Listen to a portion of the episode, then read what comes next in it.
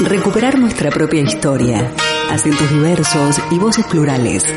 Protagonizar nuestros propios relatos.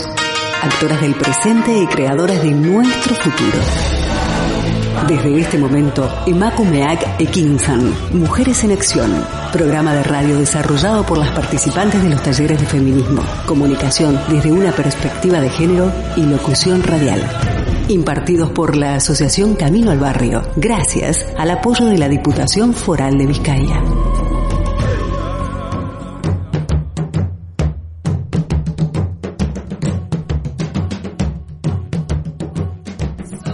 El lenguaje es algo maravilloso y nos ha permitido llamar a todo en cuanto conocemos y necesitamos. Agua, alimento, personas, hogar, amor. El lenguaje también nos permite nombrar aquello que no conocemos. Extranjero, indígenas, homosexual, lesbiana, raro, degenerada. El lenguaje nos articula entonces como seres humanos, para bien y para mal, para nombrar nuestras alegrías como también los miedos y tabúes. Y si hasta ahora ha existido la necesidad de señalar a ciertas identidades como algo distinto, ha tenido sus motivos. La diferencia, lo prohibido o el castigo. Esto que escuchas es degeneradad y somos esa diferencia positiva que da variedad a este mundo. Mi nombre es Vito y Miguel Ángel en los controles. Juntos les invitamos a seguir este espacio de Emakumeake Kinchan. Y si nos escuchas desde la web de candelaradio.fm, te recuerdo que puedes acceder a todos los programas por Evox, Spotify, Google Podcast, Apple Podcast y de Bilbao para el mundo estamos aquí desde Candela Radio FM. Proponemos el asalto a la palabra, escuchar, plantear, debatir. Hoy, en Emakumeak Ekinsan, Mujeres en Acción, abordaremos los siguientes temas.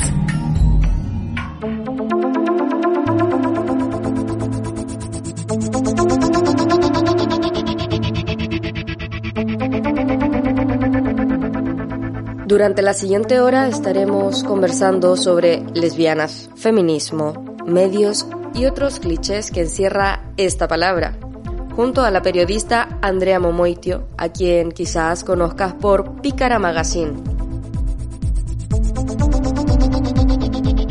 Y es que hay una variedad de formas de decir, o más bien no decir, lesbiana, pollera, tortillera, torta, arapera, macha, marimacha, prima.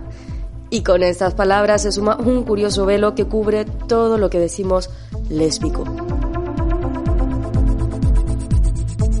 Estereotipos que vienen desde la cultura patriarcal para las mujeres que no desean a los hombres y condena a todas quienes no siguen ese orden establecido.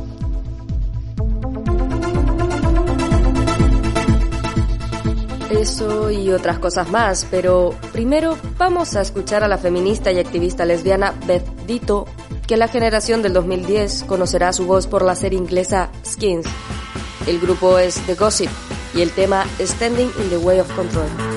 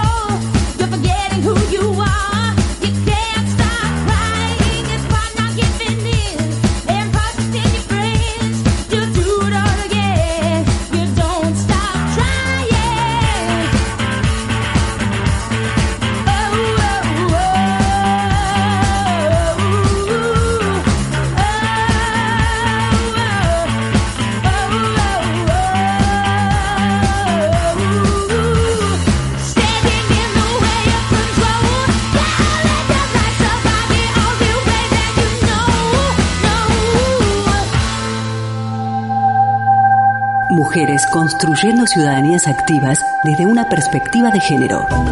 Emakumeak Ekinsan, Mujeres en Acción, en Candela Radio 91.4 FM.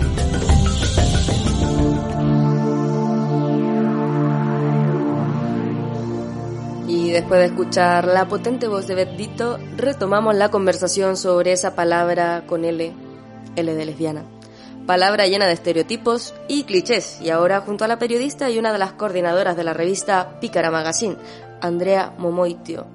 ¿Qué tal Andrea? ¿Cómo comienza este 2023? Bueno, ahí va, ahí va, con dificultades. Bueno, pero me imagino que pintando hacía mejor, porque entiendo que ya tienen un nuevo proyecto ahí. Eso espero, sí, sí, decía lo de las dificultades porque seguimos de obras y es bastante desesperante, pero bueno, confiamos. Para quienes no conocen, también esta mujer es gestora en parte del proyecto Sin Sorga en Bilbao. La Sin Sorga, sí. La Sin Sorga. ¿Qué significa Sin Sorgas? Pues sin sorga es una palabra que viene de euskera, de, de senchurgue, y la traducción sería algo así como sin fundamento. Y es algo, es una palabra muy local, aunque hemos sabido también que se utiliza en una zona de Murcia, supongo que por algún movimiento migratorio en algún momento. Y, y, es una palabra que yo creo que en general, sobre todo, nos han dicho mucho a las mujeres cuando han querido de alguna manera o quitarle, quitarle valor a, a algunas de nuestras ideas, ¿no? Es verdad que es un término que yo creo ¿eh? que se utiliza sobre todo en el ámbito más personal y familiar, ¿no? Yo sí que lo recuerdo a mi madre o a mi abuela. Hay que niña más insorga, ¿no? Sobre todo cuando tienes muchas o grandes ensoñaciones. Y, y bueno, nos parecía que era una palabra bonita a, a reivindicar, ¿no? En este espacio que estamos construyendo. ¿Por qué vendría, cuál sería en ese caso entonces el fundamento de este espacio? Pues pretendíamos tener un, un, espacio propio, ¿no? Un sitio al que, al que ir en absoluta libertad. Pero también sabíamos que era una sinsorgada, ¿no? Atrevernos a, a alquilar un edificio de esas características en, en el casco viejo con, con el riesgo que, que eso supone para nuestras vidas. Y en ese sentido, ¿crees que es necesario, particularmente en Bilbao, más espacios feministas o de refugio para cuerpos femeninos, por decirlo de alguna manera. Sí, yo creo que sí, aunque hay espacios donde nos sentimos cómodas, ¿no? Y tenemos bares a los que vamos y nos sentimos casita y espacios en los que vamos y sabemos que, que estamos de alguna manera protegidas, yo sí que creo que hacía falta uno específico para, para nosotras. Pero bueno, ¿qué voy a decir yo? Si soy una de las impulsoras, ¿no? Seguro que hay, que hay otros, ¿no? Donde también muchas compas se sienten acogidas. Y en ese sentido, la revista Pícara, ¿qué juego o qué rol tendría en todo esto también en esta comunidad feminista? Bueno, eh, es un proyecto que lanzamos o al que nos lanzamos más bien de manera personal Irán Varela y yo, pero las dos estamos vinculadas a Picara de una manera, bueno, profesional y sobre todo emocional, ¿no? Entonces, Picara va a tener un espacio especialmente evidente, ¿no? Yo creo en, en las Insorga, probablemente más que otros proyectos por, bueno, pues por razones obvias, ¿no? Porque allá donde vayamos nosotras viene, viene Pícara. Y bueno, en tu descripción de Pícara Magazine dice adicta a los macarrones con tomate, ex tímida, lesbiana y feminista en ese orden. Eh, me deja algunas preguntas. La primera, ¿por qué ese orden? Ex tímida, lesbiana y feminista. Sí, el, el orden me, me, refería más bien a lesbiana antes que, que, feminista. Y bueno, tiene que ver porque por mi propia experiencia vital yo llegué al, al, feminismo al ser consciente de que era lesbiana y al necesitar algunas respuestas que no encontré en otro sitio que no fuera la teoría y el pensamiento feminista. Entonces me parecía honesto reconocer que el orden fue ese y luego también por reconocer de alguna manera y hacer un guiño a muchos grupos de lesbianas feministas que en los años 70 se hicieron un grupo, un, un espacio en el movimiento feminista reivindicándose primero lesbianas. Por ejemplo, es el caso del colectivo de lesbianas feministas de Vizcaya, un espacio que, para mí tiene gran reconocimiento y donde participaron muchas amigas en aquellos primeros años. Que yo no que yo no viví, pero que sí que me apetecía como, bueno, pues pues traer aquí de alguna manera. Una pregunta un poco en ese sentido más personal. ¿Te has sentido estereotipada como lesbiana feminista? Como lesbiana feminista, especialmente no, como lesbiana más sí, ¿no? Pero es verdad también que, que enseguida, ¿no? Mi abrirme más al mundo como lesbiana fue la mano del movimiento feminista y en el movimiento feminista y fue y ha sido y es un refugio en ese sentido, ¿no? Aunque también, claro, habrá compañeras feministas y heteras que tengan clichés y estereotipos, pero bueno, probablemente los disimulen mejor, ¿no? Que en, que en otros, que en otros espacios. Y a nivel de territorio en Vizcaya o en Euskadi en general, ¿crees que el movimiento feminista ha sabido integrar o acompañar al movimiento lésbico? Yo creo que sí. Creo, creo que sí, que creo probablemente, y bueno, creo, no, sé, ¿no? Que las compañeras que, que se partieron la cara, ¿no? En aquellos primeros años, entre los 70 y los 90, reivindicaban más espacio, reivindicaban otra manera de estar, ¿no? Más visibilidad, pero sé también, ¿no? Que, que, que participaron, que estuvieron y, y que tuvieron la posibilidad, ¿no? También que dentro del marco del movimiento feminista de crear sus colectivos, sus reivindicaciones, sus publicaciones, ¿no? Como es el caso de, de la revista Sorguiñac. Me imagino que ellas, ¿no? Quienes participaron en ese momento querrían más, como, como es normal, pero yo sí que creo que, que tuvieron el espacio, creo. Bueno, mm, la base de este espacio es la existencia de todas las disidencias sexuales desde siempre. Eh, creo que es innegable de cualquier manera cierto, cierto borroneo, cierto olvido de parte de estos movimientos. ¿Crees que falta de cierta manera volverles a atraer, volverlos a recordar y constantemente estar haciendo esa mirada al pasado desde los movimientos de disidencias sexuales?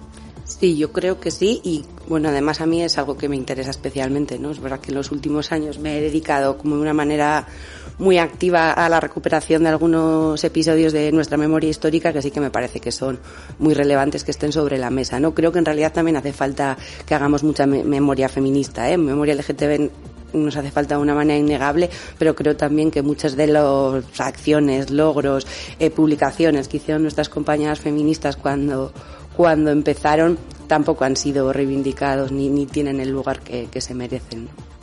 Sobre Bilbao, para ubicarnos territorialmente, el programa anterior una invitada comentaba sobre la pluma de las mujeres que que existe aquí. ¿Tú qué, qué te parece? ¿Qué opinas de la pluma de las mujeres bilbaínas? Bueno, no sé si, si bilbaínas o en general algo que se nos atribuye ¿no? a, la, a las mujeres en Euskal Herria. Y creo que tiene que ver con, bueno, no sabría dar una explicación teórica ni sociológica ni muchísimo menos de esto, ¿eh? pero yo sí que tengo la sensación de que a lo mejor las mujeres vascas, o al menos las mujeres vascas más politizadas, han vivido más flexiblemente su, feminidad, ¿no? Y que eso ha podido hacer que en algún momento, pues, haya habido, se hayan dado ciertas confusiones, ¿no? Todavía hoy vienen amigas otros territorios a fiestas de Bilbo, por ejemplo, y, y, y andan todo el gato mirando, esa sea lesbiana, y es no, no, no, no. no es una mujer de Euskal Herria, no. Es, es solo libertad, ¿no? No lo sé, si es solo libertad, supongo que habrá alguna otra explicación, pero yo sí que creo que, que las mujeres que, que, han estado politizadas en, en, en algunas luchas, entre ellas la, la, independentista, han vivido con, o han podido vivir con algo más de libertad su, su expresión de género. Creo, ¿eh? igual me estoy lanzando a la piscina y digo una tontería, ¿eh? pero sí que me da esa sensación. ¿Y crees que también ese desdibujar de la historia de las lesbianas y particularmente de las lesbianas pasa por este tema político que quizás se puede notar en, en España, bueno, yo siendo de fuera, me parece un poco eh, que hay una historia muy presente en España, eh, innegable. ¿Cómo, ¿Cómo, lo ves tú desde, desde el olvido y la memoria?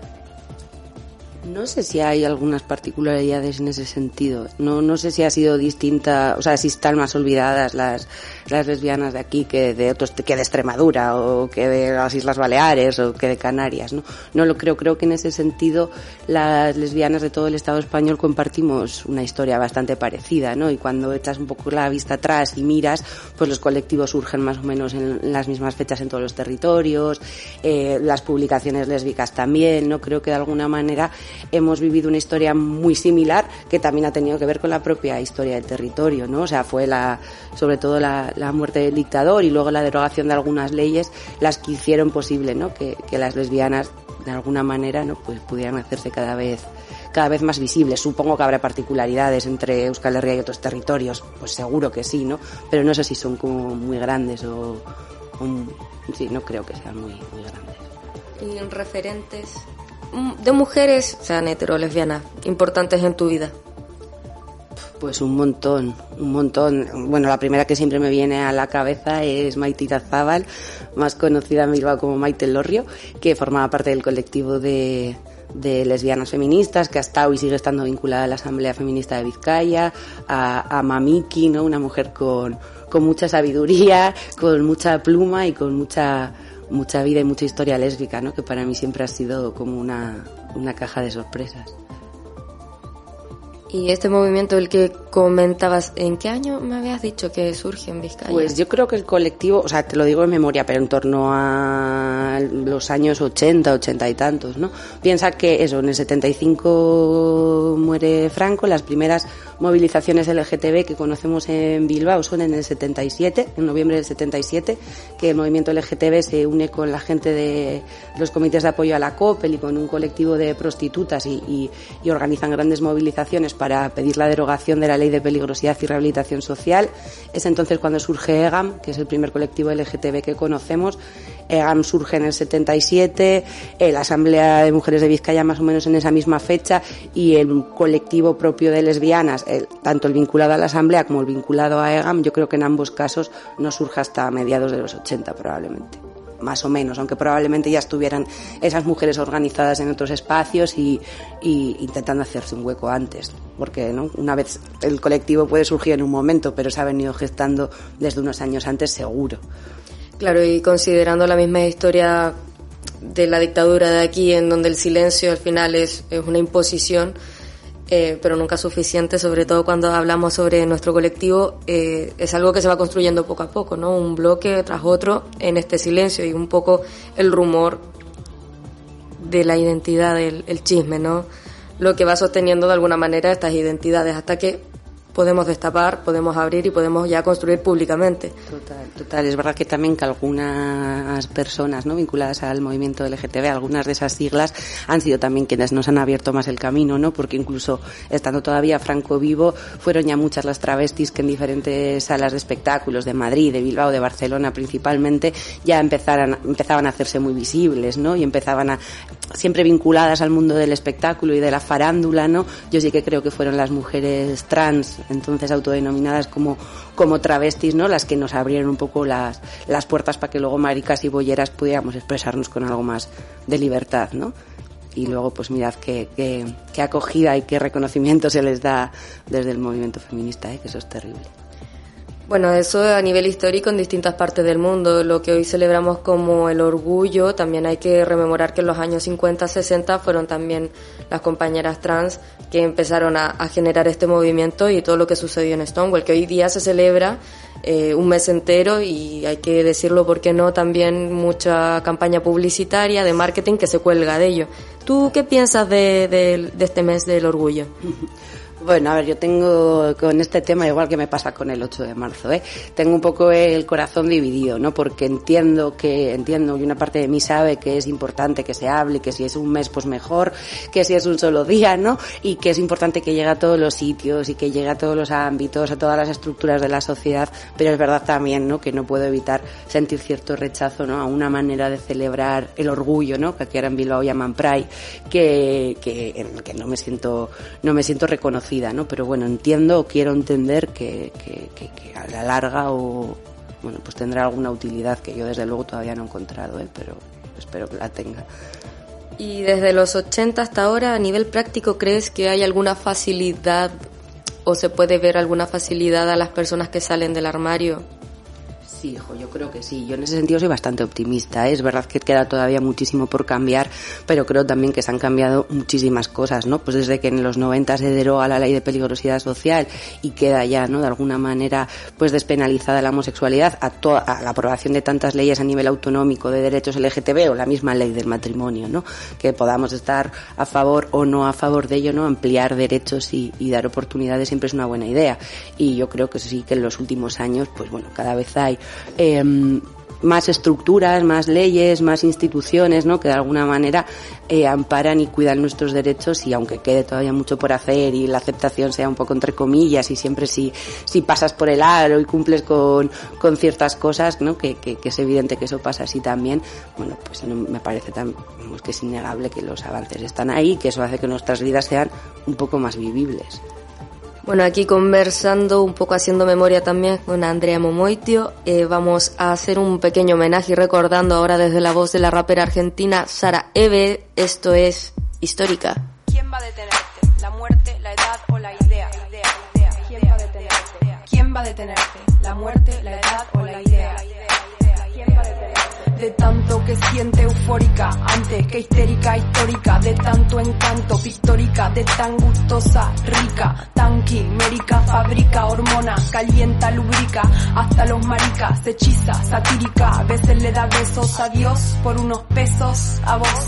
Gracias por ser como sos y te va, la salida te indica, irónica, es una estética con poética, con la base que suena y cinética y simpatiza con el tipo de tu lírica, pero vos ni te ubica, te desubica, sube acá y sube acá, wow, hacia adivinanza gitana, no tiene un método, lo hace con quiromántica, no tiene un título, tiene lencería erótica, se pone romántica, un poco afónica, un poco crónica te enferma, de forma crónica, primero te da forma, después te deforma, de tanto que sabe te informa, con pocas normas, piensa en la reforma, Transformers se transforma. Y con el ritmo cambia la forma, forma la fila y aniquila, de forma atea, gracias a Dios es atea, gracias a Dios.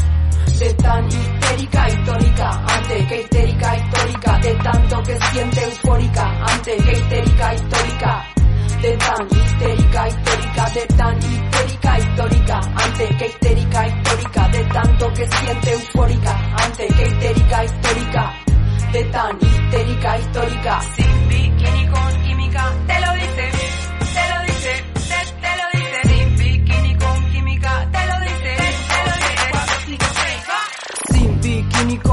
química, te lo dice con mímica, cero mística, pura física de este lado, para que me miren y no me toquen desde este punto, para que se acerquen, pero no sofoquen de arriba o abajo, para que me enfoquen, para que empiecen a probar que me provoquen y le invoquen y no me toquen, se siente el espíritu invoquen, móvete Ken, no sumen, no resten, signifiquen, multipliquen, moritequen, somos adultos pero hay versiones muy muy bichiquen, oh es cuestión de gente que te aplaude por aplaudir. Público, bobo como mono, no sabe a quién seguir, no sabe a quién elegir, no hay candidato ni candidata, son todas ratas, mentira las encuestas, por eso yo, por eso yo, por eso yo, por eso yo, por eso yo, por eso yo, y voy, voy, voy, el voto anulo me postulo, voy a ser presidenta, el petróleo no será para la venta, el gas es nuestro para la gente violenta, cuando sea presidenta Argentina se reinventa, histórica, antes que histérica histórica, de tanto que siente eufórica, antes que histérica histórica de tan histérica histórica, de tan histérica histórica, antes que histérica histórica, de tanto que siente eufórica, antes que histérica histórica, de tan histérica histórica.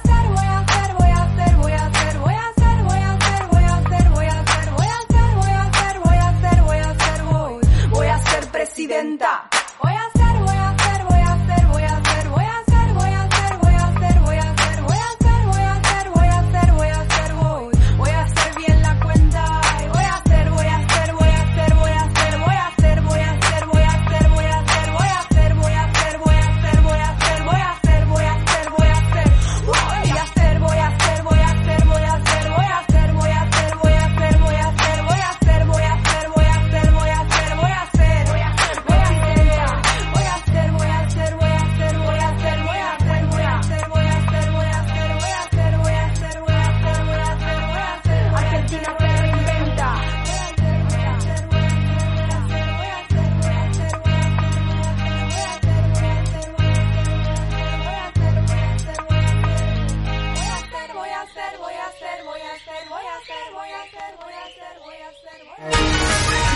hacer. Actoras del presente y creadoras de nuestro futuro.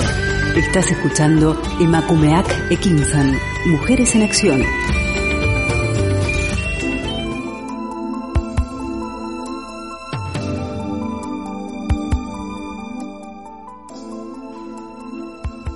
Y volvemos a escuchar a la voz política con mucha fuerza de Sarajevo, alta artista, que seguimos su huella desde 2006. Y ya de vuelta pensando sobre el género, los cuerpos, las relaciones humanas y toda su complejidad, seguimos conversando sobre lesbianas. Y puede ser un poco absurdo plantear la pregunta, pero es necesario, ¿qué es una lesbiana? Basta decir mujer ama mujer. En un mundo donde de por sí la historia de la mujer se ha desdibujado bajo los libros de hombres heterosexuales europeos blancos, la idea de lo lésbico se vuelve un rumor. La definición más tosca es homosexualidad femenina. Luego podemos ampliarlo a mujeres que sienten amor romántico y o deseo sexual hacia otras mujeres. O eso dice Wikipedia, que bien sabemos es el primer clic ante la duda. Voy a aclarar todo esto con dos ejemplos desde la psiquiatría. La histeria y la homosexualidad como trastornos mentales. La histeria en un comienzo afectaba exclusivamente a mujeres y su tratamiento correspondía ni más ni menos que a masajes genitales, mientras que la homosexualidad fue tratada durante años con electroshock y terapias de reconversión a la heterosexualidad. Menos mal, y como hemos conversado, han existido voces lésbicas que no se han callado a pesar de tantos malos tratos y tantos malos ratos. No se han detenido a cuestionar la norma, la heteronorma, ni la cultura patriarcal y han mantenido viva y resiliente esta identidad en nuestra cultura, dando libertad a tantas más. A pesar de ello, siguen existiendo estereotipos e ideas preconcebidas sobre las lesbianas, que les voy a comentar algunas que se pueden encontrar en la calle o en internet. Las lesbianas son lesbianas porque no han estado nunca con un buen hombre. Las lesbianas odian a los hombres o quieren ser uno. Las feministas son lesbianas. Las lesbianas son marimachos. Las lesbianas son vegetarianas. Y las lesbianas están más aceptadas que los hombres homosexuales. Aprovechando aquí la presencia y sonrisa de nuestra invitada, Andrea, quiero saber tu opinión sobre todas estas frases. Bueno, yo conozco a muchas lesbianas, marimachos y vegetarianas, es verdad, y algunas también bueno, no voy a decir que les odiemos, pero que no nos llevamos muy bien con los hombres también es cierto, ¿no? Bueno, pues como siempre, ¿no? En torno al lesbianismo, pero bueno, cualquier otra identidad también se generan un montón de clichés y estereotipos, ¿no? Me hacía gracia porque esto de que las feministas son todas lesbianas, además de ser un cliché, también probablemente haya sido una de las razones por las que el lesbianismo le ha costado tanto tener una presencia y un lugar en el movimiento feminista, ¿no? A pesar de que efectivamente muchas de las compañeras que militaban los primeros años en el movimiento feminista eran lesbianas, pero por un poco de miedo a seguir alimentando ese cliché, el lesbianismo quedó invisibilizado durante un tiempo, ¿no? En estos, en estos espacios. Me, me resulta llamativo. Luego, bueno, mm, también faltan otros, ¿no? Como lo de que todas están, porque es un poco siempre absolutamente polarizado, ¿no? Todas están absolutamente buenas y, y tienen, mm, y son actrices porno en el imaginario hetero, ¿no? O son todas feísimas, o, o nunca han estado con un tío, o tienen un trauma porque han estado con un tío, ¿no? O sea, que todo se mueve en el, o sea, la, la opción, ¿no? De que sea una, decisión un, o parte de nuestro deseo simplemente pues parece quedar siempre relegada a un segundo o un tercer plano, ¿no? Es curioso.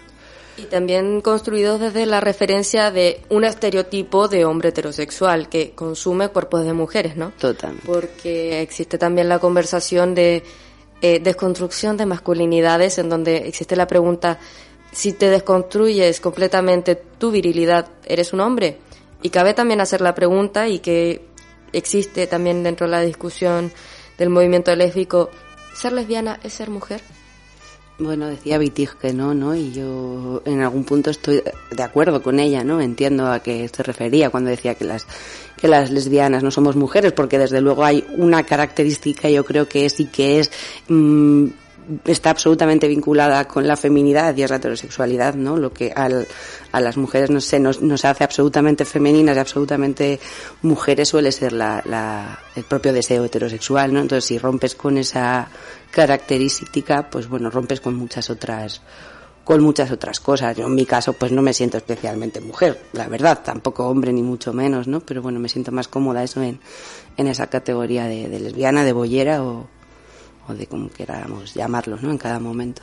Claro, o sea, la construcción de hombre o mujer como género es una idea política construida también desde ciertos hombres, ¿no? Claro, y, y desde un marco, ¿no? Que es el heterosexual, sin ninguna duda. Bueno, hay un artículo muy interesante en Pícara que no voy a develar completamente su contenido, pero que habla sobre los términos de búsqueda por los cuales algunas personas acceden a la revista que les invito a leer también. Tiene tela eso. La pregunta aquí es eh, sobre ese mismo estereotipo sexualizado de las lesbianas.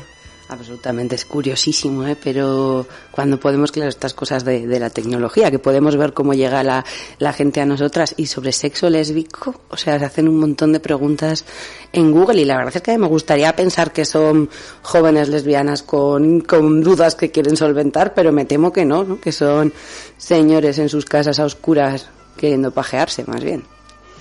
Se puede acceder a esa información desde los datos analíticos de la página, ¿no? Si son hombres o mujeres, sí, supongo que sí. Lo que pasa es que, a ver, hay que hacer varios másters para entender esa página. Y nosotros sabemos mirar cuatro cosas justas. supongo que sí que se podrá saber, ¿eh? Yo no sé, no sé cómo. No sé si quiero saberlo, de hecho. Existe ese estereotipo, ¿no? De, de las lesbianas como un objeto de consumo para el hombre. Totalmente. Y luego a la vez también el opuesto, ¿no? El que las lesbianas no follan que solo no en las relaciones lésbicas hay mucho amorcito, muchos mimos, mucha complicidad, pero poco sexo, cosa que por otro lado dice que es cierto Paula Alcaide, una psicóloga que, que trabaja en concreto con lesbianas y que dice en una entrevista que le hice yo para Picara que, que en el caso de las relaciones lésbicas el deseo ¿no? y las relaciones sexuales son menos habituales, ¿no? que, que, que efectivamente con el tiempo se, se pierde el deseo más que en otro tipo de vínculos. Vaya. Esa es nueva información. Esta es la teoría de, de Paula Alcaide. ¿eh? Bueno, vamos. Bueno, esas entrevistas y otros datos, todas las personas invitadas a leer ahí también lo que se pueda compartir desde Pícara. Estos estereotipos que hemos estado comentando, ¿crees que puede afectar la autopercepción de algunas, sobre todo las más jóvenes? Pues me imagino que sí, ¿no? Me imagino me imagino que sí, vamos, pensando en mi propia vivencia, ¿no? Yo cuando conocía muy pocas lesbianas me, me costaba identificarme con ellas porque eran de una manera muy determinada, ¿no? En concreto, dos o tres que había, que en mi pueblo decían que eran lesbianas, ¿no? Bueno, pues yo no me parecía nada a ellas en ningún sentido, ¿no? Y me costó, me costó mucho identificarme, entonces entiendo que, que, que esto seguirá pasando. Es verdad también que cada vez hay más referentes, ¿no? Y esto eh, ayuda a colocarte en uno o en otro. ¿Crees que lo que hace hoy en día en Internet, lo que se comparte en redes sociales, ayuda a las juventudes disidentes? un montón. Ayuda un montón y no solo eso, también da la oportunidad de autorrepresentarte a ti misma, ¿no? Es verdad que esto no es tan fácil como a veces parece que, ¿no? que se dice, en plan, no, con internet todo el mundo puede opinar, escribir, sí, tú puedes hacer todo eso, pero no quiere decir que, vayas a llegar a nadie ni que te vayan a leer, ¿no? Que a veces también los algoritmos y cómo funcionan estas, estas páginas evitan que algunas voces, por mucho que se expresen, puedan ser eh, leídas por otras, ¿no? Pero, joder, solo simplemente tener la posibilidad, ¿no? De buscar referentes eh, tan específicos como tú necesites y en tantos territorios y de tantas maneras y además no poder representarte a ti misma también ante una audiencia más o menos grande me parece que eso es un cambio muy muy grande respecto ya no te voy a decir a las lesbianas de hace 40 o 50 años a las de mi generación ¿no?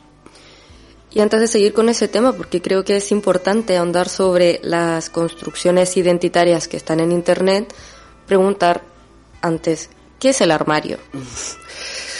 Pues el armario lo que tengo claro es lo que no es y no es un sitio del que sales una vez y ya está, ¿no? Es más bien una, una construcción que te acompaña el resto de tu vida. A mí me molesta mucho cuando se pregunta o, o, alguien dice, ah, no, no sé quién, cuando salió del armario fulanito, como si fuera una vez en la vida que sales del armario y nunca más se repite, ¿no? O sea, salir del armario es algo que tenemos que hacer continuamente cada vez que alguien eh, da por hecho, ¿no? Quién es tu pareja, da por hecho quién te gusta, da, da, por hecho con quién vives, ¿no? Es una y otra vez, es verdad que con el tiempo cada vez cuesta menos, ¿no? Y, y lleva menos pellizco, pero, pero sigue costando, ¿no? Y es, es cansino y es agotador y, y bueno, pues es un, un, un, agujero en el que tratan de escondernos, ¿no? Y el que hay que salir todo el rato con el esfuerzo que eso, que eso implica. Es súper curioso porque la idea de armario tiene esta idea implícita de ropa, de vestir, de lo que te cubre y encima eh, el mueble entero completo que está eh, encerrándote, ¿no?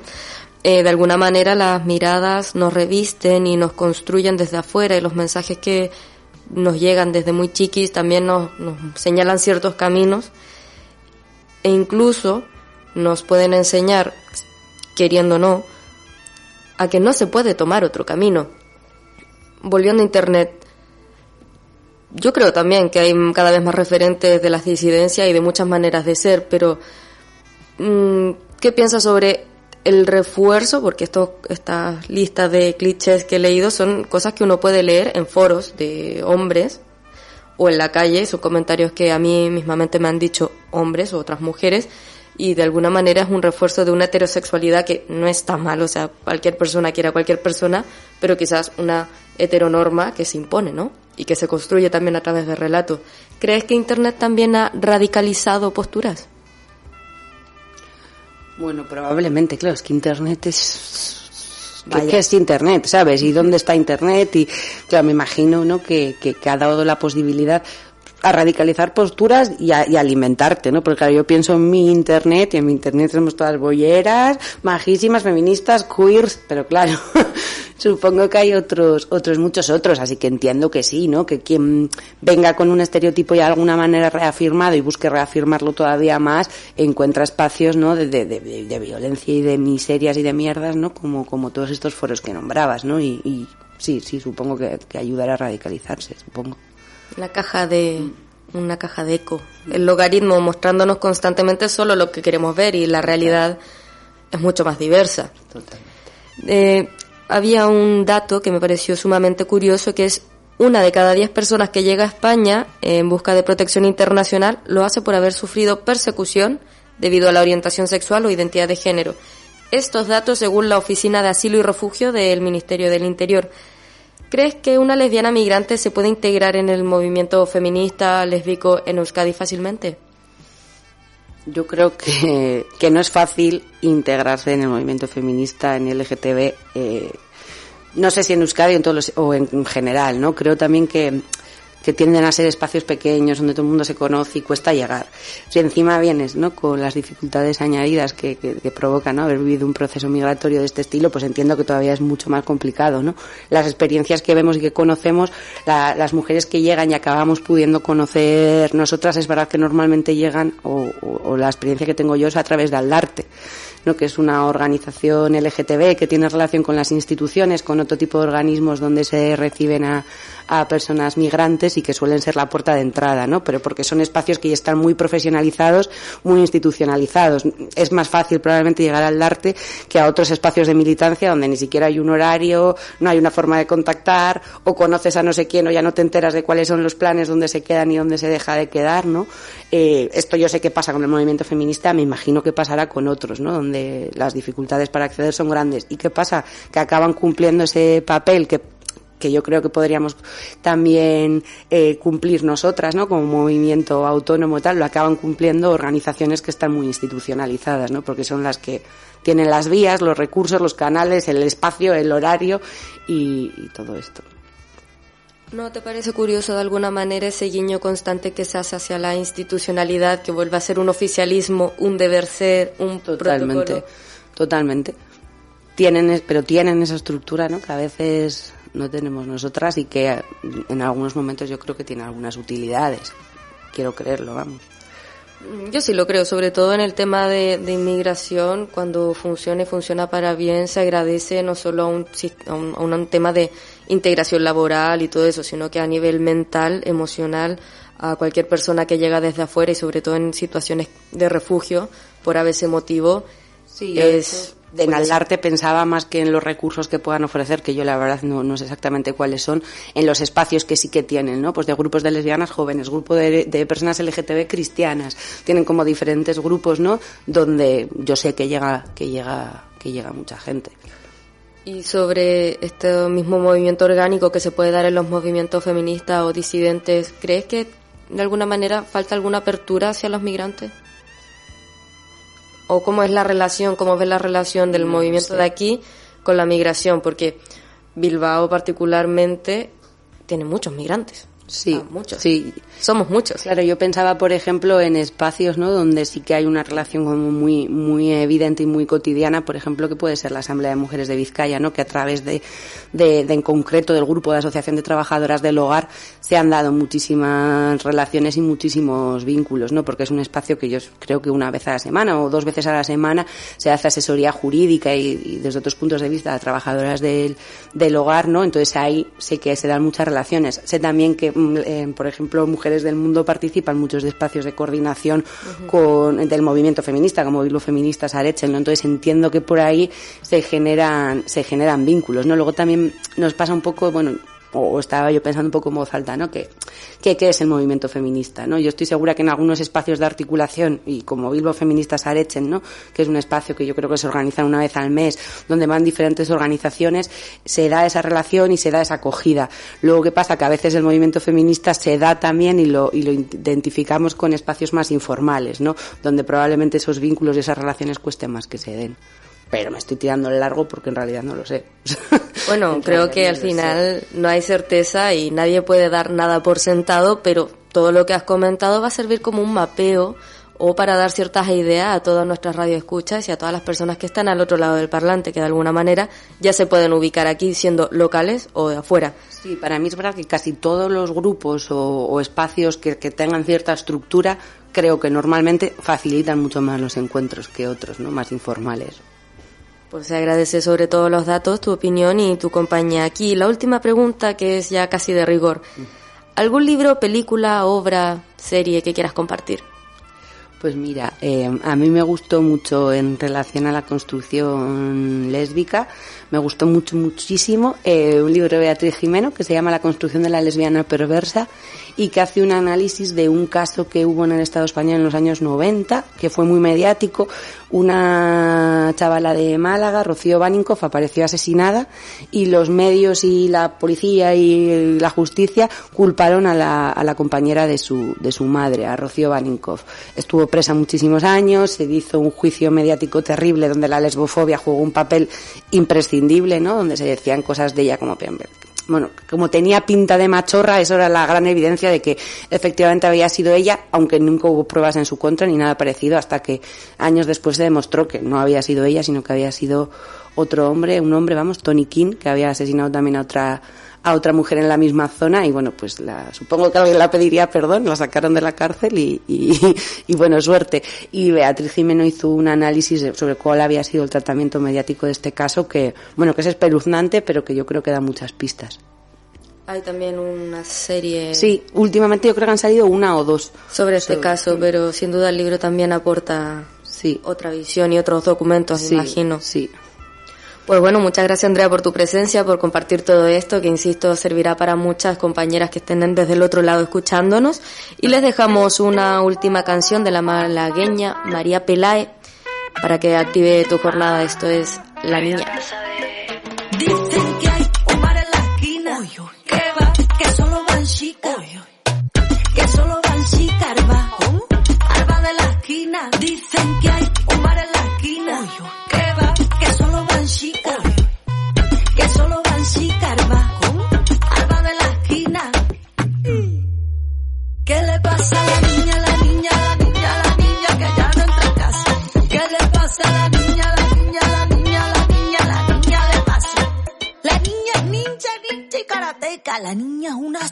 haciendo voltereta. La niña es atleta.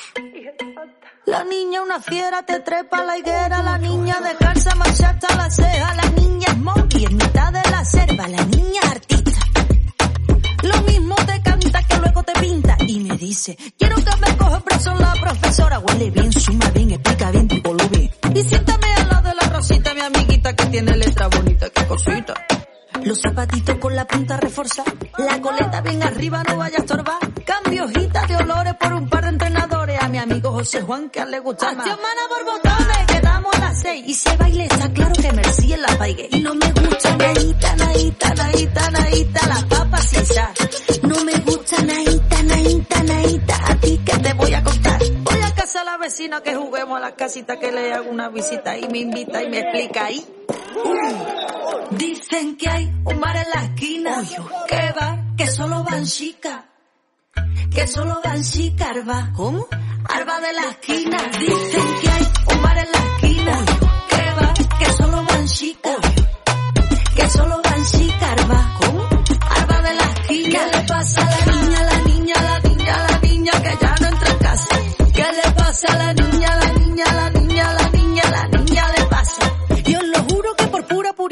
purita curiosidad acabé yo sentando por las puertas de Seba. Todo eran confeti, todo bien adornado. Y después de unos bailes, una muchacha a cada lado. Ay, señorita, madre mía, que estoy a punto de tirarme de la piscina. Ay, señorita, madre mía, que yo vine aquí solo a buscar buscar mi niña. Ay, señorita, madre mía, que estoy a punto de tirarme a la piscina. Ay, señorita, madre Dicen que hay un bar en la esquina, que bar, que solo van chicas, que solo van chicas, arba, ¿cómo? Arba de la esquina. Dicen que hay un bar en la esquina, que bar, que solo van chicas, que solo van chicas, arba, ¿cómo? Arba de la esquina. ¿Qué le pasa a la niña,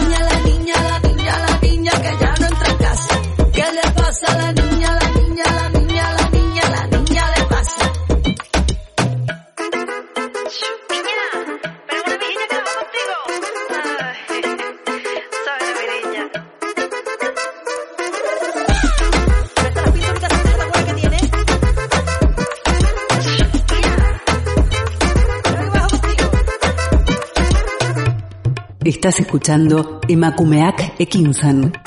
Mujeres en Acción en Candela Radio 91.4 FM y www.candelaradio.fm.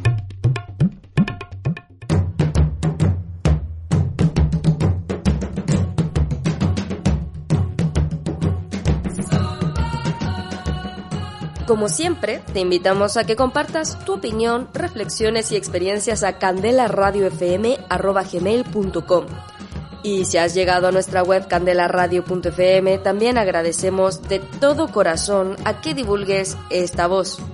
Recuerda que estamos en Evox, Spotify, Google Podcast, Apple Podcast.